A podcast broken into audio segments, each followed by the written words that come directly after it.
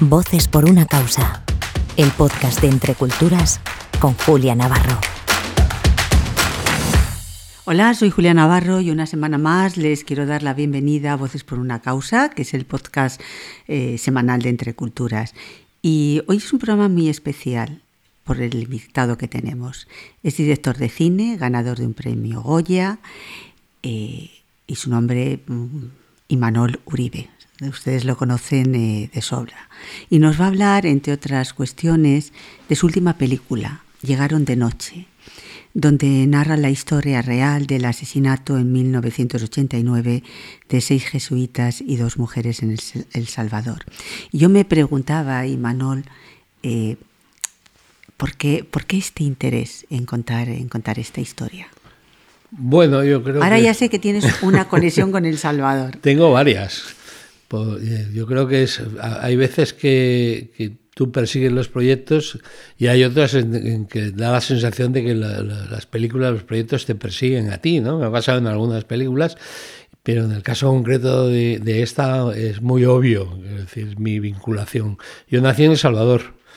Estudié eh, al principio, a los 4 o 5 años, la primera vez que ingresé al colegio, allí en el externado San José de los Jesuitas Luego me mandaron interno a Tudela, a España, a los jesuitas de Tudela, por donde también había pasado Ignacio Yacuría. Luego conocí a, Yacuría accidentalmente, de una forma que no... ¿Dónde lo conociste? En Salamanca, porque daba una, una, conferencia y yo tenía una amiga íntima que ya, ya murió, que era sobrina de él y salíamos juntos, medio tonteábamos un poco en aquella época y me fui con ella, más que nada por ir con ella, para, ver a su, a su tío ahí a, Salamanca a una conferencia, y me lo presentó y bueno, eso de, de, de chocar la mano, o sea que le llegué a conocer incluso físicamente, ¿no? Y, era, impresionante. ¿eh? Sí. Yo le hice una entrevista y es, eh, yo creo que de los personajes que he entrevistado en mi vida, seguramente es eh, uno de los que más me ha impactado. Sí, sí, tenía se notaba que había un pozo ahí especial, ¿no? tenía, sí, tenía peso, ¿no? y luego en el intenté en El Salvador, intenté un poco antes de, de estos hechos pasamos por El Salvador en plena guerra civil, yo estaba localizando para una pues yo creo que semanas antes de, de, noviembre del, del, 89. Pues yo estaba localizando para una serie de televisión española que se llamaba Dos Orillas, que nunca se hizo y pasamos por El Salvador y, estaban en plena guerra civil, hicimos una escala técnica y yo pedía que nos dejaran, porque teníamos que estar seis horas ahí, pero que nos dejaran bajar al sábado y no hubo manera. O sea que hasta más tarde, hasta... Pero eso fue como, como semanas antes de la, masacre y me pilló en, Perú. Pues camino de Perú, la noticia me pidió ahí, a mí me impactó muchísimo. Yo creo que es de, esas noticias que pasan el 11S, la muerte de Kennedy, que fue también un, el asesinato de Kennedy, una de las cosas que me impresionó muchísimo, pues... ¿Y eso es lo que te llevó a decir, eh, quiero hacer una película? Eso se queda ahí, creo yo, se queda en el inconsciente y va generando y va... Y en un momento determinado leí, hace ya cinco o seis años, leí un libro de Jorge Galán, un, un escritor salvadoreño, que hablaba, se llamaba Noviembre, que hablaba sobre, sobre distintas eh, cosas del Salvador, pero incluía la, masacre de los jesuitas y contaba ahí un poco, hablaba de la, única protagonista que presenció aquello. Lucía. De Lucía. Y, a mí tú cuentas la película desde esa perspectiva. Sí, y, de repente eso despertó, ya fue como la, la gota que colmaba el vaso, y de repente dije, ya sé el punto de vista. Eh, porque claro, eso se puede enfocar desde mil, como todo, ¿no? desde mil puntos de vista distintos y hasta, hasta que no das con el punto, yo por lo menos hasta que no doy con el punto de vista desde dónde contar la historia, pues no, no, no acabo de verlo, ¿no? Y, ahí se cayó ya, ahí se me hizo la luz y ya dije, pues no, a través de Lucía, vamos a contar la historia de Lucía que a su vez cuenta cuenta esa historia. ¿Y cómo te preparaste para hacer esta película? La documentación, eh, eh, eh ¿Cuánto tiempo te llevó a hacerlo? Pues la, película no es la que más la película. la película es la que más tiempo me ha llevado en, en mi vida a hacer. He tardado casi entre que empezamos a escribir el guion y, y el estreno casi seis años. Y bueno, también nos pilló la pandemia, ¿eh? justo, justo cuando estamos en la semana menos dos para empezar a rodar, que estamos en Colombia, en Cali, justo nos pilló ahí la, la pandemia y tuvimos que volver y ahí perdimos un año. ¿no? Pero bueno, y, un cambio de productora también, o sea, fue difícil de montar, porque este es, hay proyectos que no son tan sencillos, cuando no es una comedia y no es tal, y, se, se complica mucho el intentar montar económicamente los proyectos, ¿no? Pero me llevó casi, casi seis años y lo que hice fue ir, ir a, a la UCA, estuvimos, fui con el guionista Daniel Cebrián, nos encerramos, estuvimos ahí en la UCA una semana, estuvimos sobre todo que el personaje clave allí fue el padre Tojeira, que es el personaje que en, que en- en la ficción hace Carmelo Gómez, que fue el, el provincial al que le, que, que como se diría ahora, se, se comió el marrón de todo aquello, al que le pilló aquello al, al frente, ¿no?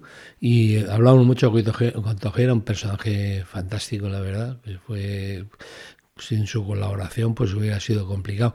Y a, a través de él contactamos con Lucía, que vive en un pequeño pueblo que no le gusta que se mencione todavía. Pues no lo menciones. por- no lo voy a mencionar. No, no lo vamos el- a mencionar, Por el miedo que tiene. Vive en un, un pueblo que está en California, a, a unas 200 No lo millas. digas, no, no, de- no, no demos pistas. no, no doy ninguna pista. Y nos fuimos ahí a verla, estuvimos un fin de semana con ella y fue y con ella es con su marido y con Jorge y fue la bomba. Fue, ¿Te impresionó? Muchísimo, porque estuvo Claro, ella mm, en- se movía en medios, medios de salvadoreños ahí en el exilio.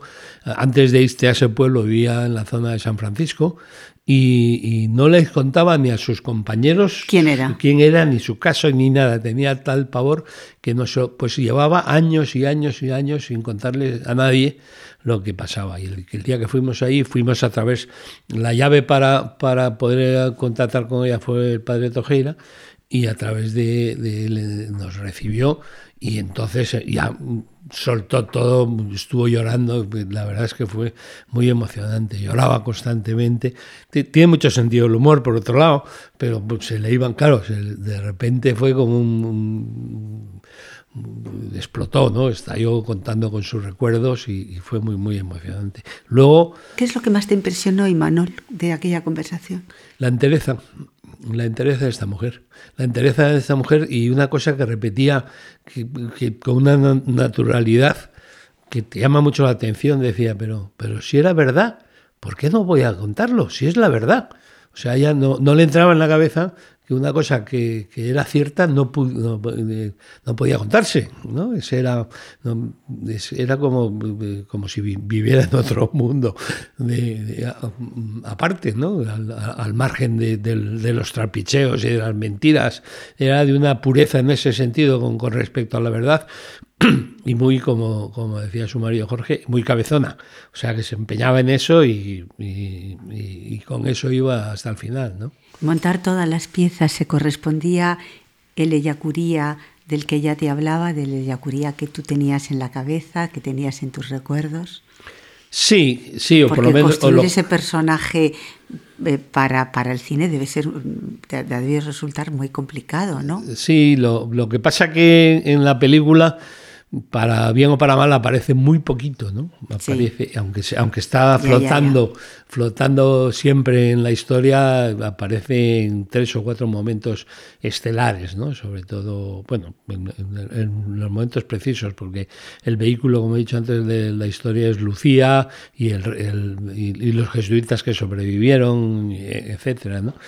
Pero sí, la verdad es que, que bueno, de, alguna manera confirmó. e- ella decía que era que a pesar de que le tenía mucho respeto y que, le parecía al principio un poco estirado, era de una bondad increíble, ¿no? Que que le parecía un padre muy bueno, muy bueno, muy bueno. ¿Tú llegaste a hablar en algún momento con él cuando le conociste en tus tiempos jóvenes, cuando fuiste a Salamanca? No, no, no, me presentó, era la, pues eso, imagínate, a la salida a la conferencia, su sobrina que le acerca, hombre, qué bien, te, mira, te va a presentar un amigo que ha venido conmigo, que está estudiando cine en Madrid, hola, hola, es vasco, bla, bla. Bueno, esa, esa Vasco, sí, sí, porque tú eres el director vasco por antonomasia, ¿no?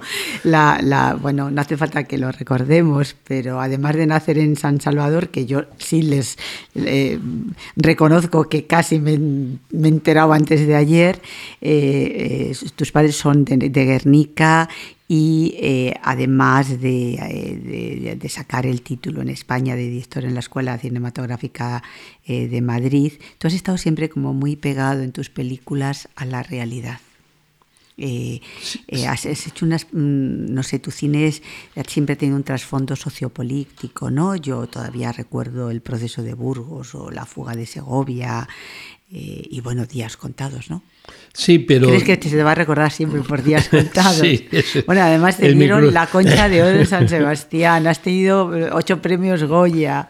¿Sabes lo que pasó con Días Contados? Bueno, estoy, no reniego la verdad, por supuesto, estoy encantado, ¿no? Pero que lo que pasó con Días Contados, eso pasa a veces con, con, las películas que se, se, hacen y se estrenan en el sitio de Goa en el momento preciso y, y es el momento exacto, Y además eh, eh, ese año no había una competencia extraordinaria y fue una película que se llevó todo lo que había por haber, los Goya, la Concha de Oro, todos los premios que había de todo tipo, ¿no? A veces, a veces sucede. Hay otras a veces que, que, igual lo merecen y no, están en el momento preciso, en el momento adecuado. Por ejemplo, una película que, que, en su día tuvo mucho éxito de taquilla y funcionó muy bien, que fue La muerte de Miquel, que fue, Que fue en, en los 80 eh, coincidió con un peliculón maravilloso y claro, estuvo siempre a la sombra, Los Santos Inocentes. Los Santos Inocentes, claro. y, claro, estuvimos siempre ahí a la sombra de Los Santos Inocentes, ¿no? Eso que, es una película maravillosa, ¿no? Entonces, esas cosas a veces pasan, ¿no? Bueno, pero lo importante es que al final eh, yo creo que eh, el, haber contado también con el favor del público es importante. A veces no te dan un premio, pero tienes. Y eh, llegaron de noche. ¿Qué te ha aportado a ti? como cineasta y también como, como persona, ¿no? Porque eh, contar esta historia, una historia tan, tan desgarradora, tan terrible, eh, meterse en la piel de Lucía. Sí, pues eh, fundamentalmente la gente que he conocido ¿no? y las, las, experiencias de vida que, han contado la gente que he conocido, empezando por la propia Lucía, por Jorge, su marido, que también es un personaje sin Lucía no se entiende sin Jorge. Jorge. es el apoyo que tiene ahí detrás siempre, siempre está callado, pero siempre está. Está ahí a su lado y, es un personaje muy, muy potente. Y luego todo el entorno que se movía. Al único que no tuve la oportunidad de conocer fue a John Sobrino, cuando estuvimos ahí en la UCA, porque estaba malito en aquel momento y no, no hubo oportunidad, pero a los jesuitas, empezando por, por Tojeira, bueno, pues a la, gente que, estaba en, el entorno ese, pues la verdad es que he conocido gente muy... y la labor que están haciendo ahí en El Salvador los jesuitas, espectacular, ¿no? Eh, yo no soy excesivamente mm, dado al tema religioso y demás, pero viendo lo que se hace allí, te llama la atención, ¿no? ¿Sigue la herida abierta por lo que sucedió en, El Salvador? Aparte de la herida que lleva Lucía, tú cuando has estado allí, cuando has estado con ellos, eh, bueno, mm, eh, tú tienes esa, esa, esa conexión con la, con, con, la sociedad salvadoreña, puesto que, que, has nacido allí. ¿Sigue esa herida abierta? ¿Son conscientes de lo que, de lo que sucedió, de lo que pasó? Eh, no lo sé, porque mi, mi experiencia mi experiencia fue una semana que estuve allí, ¿eh? que estuvimos localizando, eh, y, nos, y, me movía en unos círculos muy concretos, muy vinculados con la historia. ¿no? Entonces, en esos círculos, obviamente sí. Lo que no sé es en, la gente común y corriente, no, no lo sé, pero la, la, experiencia que sí he tenido es que que eh, bueno, los, los, asesinos que participaron en esta historia están todos en la calle, allí. Eh, no me extraña que Lucía tenga miedo. Claro, no, no, y de hecho eh, yo pensaba, hubo un momento que hubo la oportunidad de, de, intentar hacer un estreno coincidiendo en noviembre del año pasado allí yo no podía por, por, otros motivos, porque me, me operaron y no, no, podía ir, pero todo, el mundo me decía, no vayas, están... bueno, el tema, por esas reacciones de, de, gente, me da la sensación que el tema todavía está vivito y goleando ahí en la calle. Bueno, se, ha vuelto a reabrir el juicio de, eh, falsamente, según me contó Tojeira, que es, es, es una reapertura en falso, etcétera, ¿no? Llegaron de noche, ¿qué acogida está teniendo? Bueno, ahora, mm, bueno, hay un signo evidente que el productor no está descontento. Para los directores, que los productores no estén descontentos. Eh, él ha, cumplido sus expectativas, que no sé cuáles serían, pero no está descontento. Hay otros casos en que la película es, es, un, es un coste muy aquilatado, la verdad. Eh, tuvimos un, un problema de producción que no es tanto económico como fue la pandemia, en la película, que es el, yo creo que, mm, lo salvamos por otros derroteros, aunque es una película intimista, porque nos subimos en los hombros de Lucía, pero estamos contando una guerra civil de fondo. Entonces hay que ver la guerra civil, obviamente. Entonces teníamos varias secuencias un poco emblemáticas de masas, pues 400, 500 personas en, batallas y, con la pandemia no se podía hacer, no se podía juntar a más de siete. Lo rodamos, no pudimos, ah, bueno, hablando de, El Salvador, no pudimos rodar en El Salvador, bueno, ni se nos pasó por la cabeza. ¿Porque ¿eh? nos daban los permisos? no, no, no. Por seguridad. Por, seguridad. Por seguridad. No, es que no, Era de un equipo de 80, 100 personas moviéndose ahí. Imagínate. El día que nosotros nos fuimos de El Salvador, cuando estuvimos, cuando estuvimos eh, en, la UCA, al, al coger el avión, ese día en El Salvador, que es un poquitín más grande que Guipúzcoa, toda la nación del Salvador. Ese día habían muerto, me parece que eran 22 personas, o el día anterior, en, distintos actos de, violencia en El Salvador. Imagínate que coge ese periodo y dice, ayer en Guipúzcoa murieron en distintos actos de violencia 20 personas. Eso era un poco el, pan nuestro de cada día, ¿no? Entonces, en medio de eso, ponerte a rodar una historia de este tipo en la que los que están vinculados con esa historia están, en la calle están vivos, pues era un poco disparate. Eh, gozan de total impunidad, con lo cual... Y los propios jesuitas de ahí nos dijeron, pues hay un sitio que es muy similar en cuanto a vegetación y hay una universidad jesuita, jesuítica en, Cali, en Colombia, en, que en, Buga, que está cerca de, Cali, que os servirá. Y efectivamente, pues, nos fuimos a localizar a Cali. Casualmente la la actriz que hacía que hace Lucía. que es Juana Acosta, era de Cali, es de Cali, con lo cual ya de repente dice, bueno, esto es un signo. Esto, vámonos y nos fuimos a rodar y rodamos, rodamos, reconstruimos lo que era El Salvador en Cali. Luego me han pasado algunas cosas graciosas en algún coloquio de la película, hablando con, con un jesuita, con un jesuita en un coloquio que creo fue, fue en San Sebastián o en Pamplona, porque he hecho bastantes coloquios, que, es, fantástico, es la manera de conocer un poco de verdad lo que has hecho, cuando lo contrastas con el espectador, ¿no? Entonces eh, había un jesuita que decía, eso se ha rodado en El Salvador. Y digo, no, no, no, no hemos rodado en El Salvador. Sí, sí, no nos engañe, eso está rodado en El Salvador. digo, bueno, pues enhorabuena, qué bien. O sea que se parecía de verdad a la vegetación. ¿no? De todas tus películas, eh, eh, ¿esta te ha tocado más el alma? O, teniendo en cuenta que eres un, director muy vasco y, tienes películas muy emblemáticas sobre, sobre el problema vasco, eh, ¿tienes ese peso encima de ti de, de director vasco? Bueno, todas las películas de, todas menos una, en mi caso.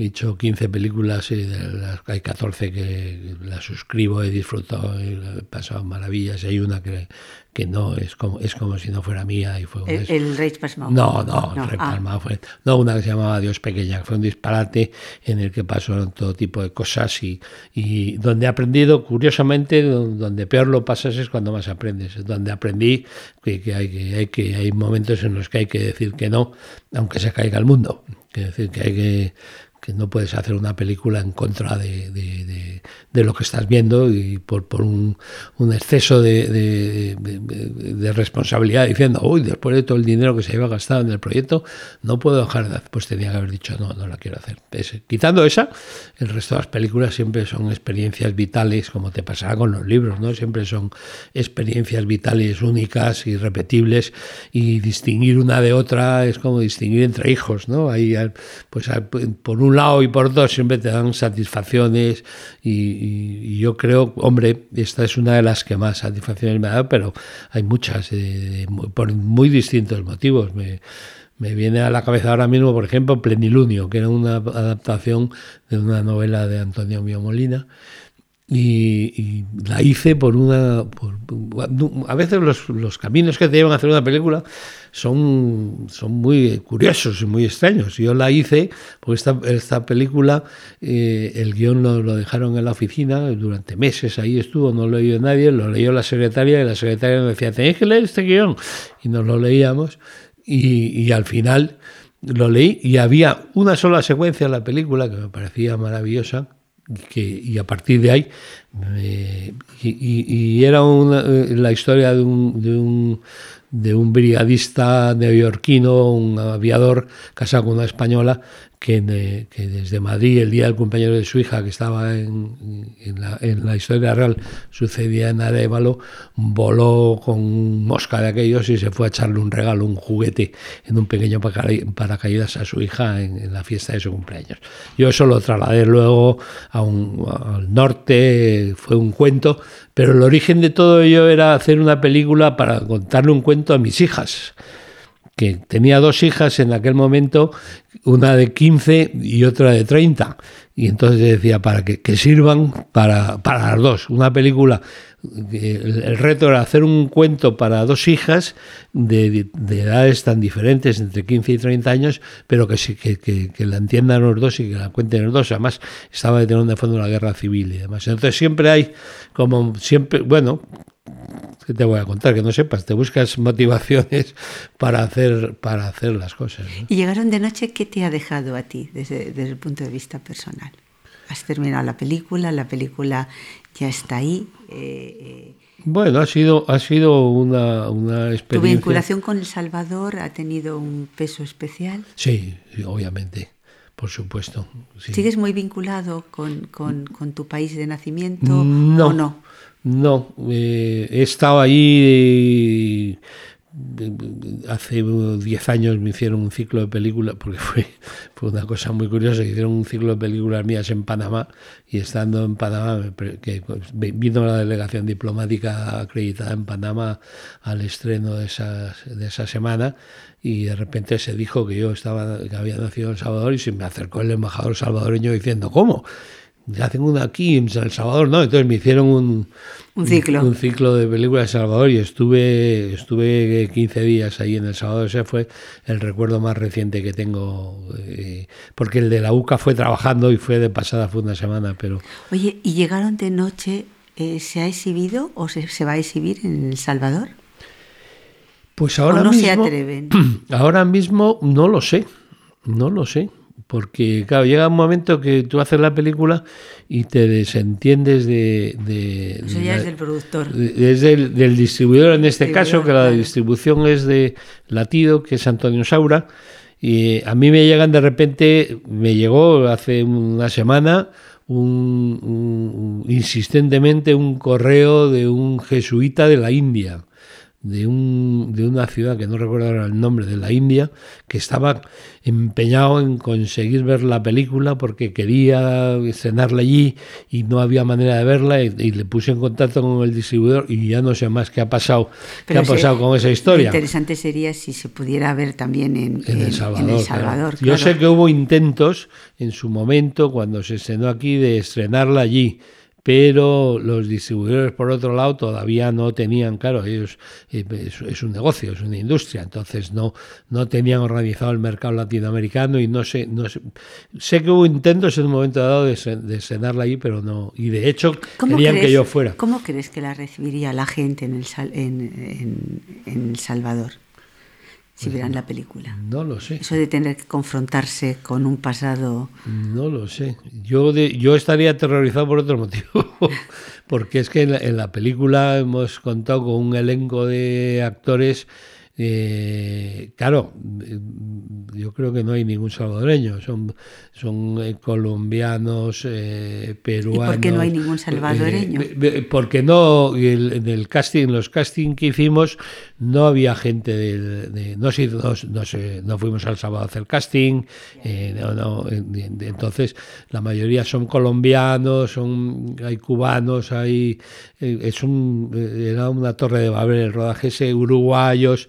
Y entonces para unificar el acento, y ese era un encaje de bolillos que yo creo, por lo que me han dicho los, los salvadoreños que lo han visto, que es mm, notable alto. Quiero decir, que cuela perfectamente que, esos acentos son salvadoreños. ¿no? teníamos una ventaja que el acento, desgraciadamente, para ellos, quiero decir, el acento salvadoreño no es un acento muy marcado, como puede ser el argentino o el mexicano o el chileno. ¿no? El, el acento salvadoreño es un poco de cruce de acentos y entonces eso nos daba esa ventaja. Entonces, cuando se estrenara el sábado yo estaría aterrorizado por eso. Pero ¿qué, qué diría la gente? No lo sé, no lo, no lo sé. La verdad que tengo curiosidad, no lo sé. Y Manuel, ¿por qué haces este tipo de cine? Este, este, este tipo de cine tan pegado, tan pegado a la realidad, tan pegado y, y también al compromiso, ¿no?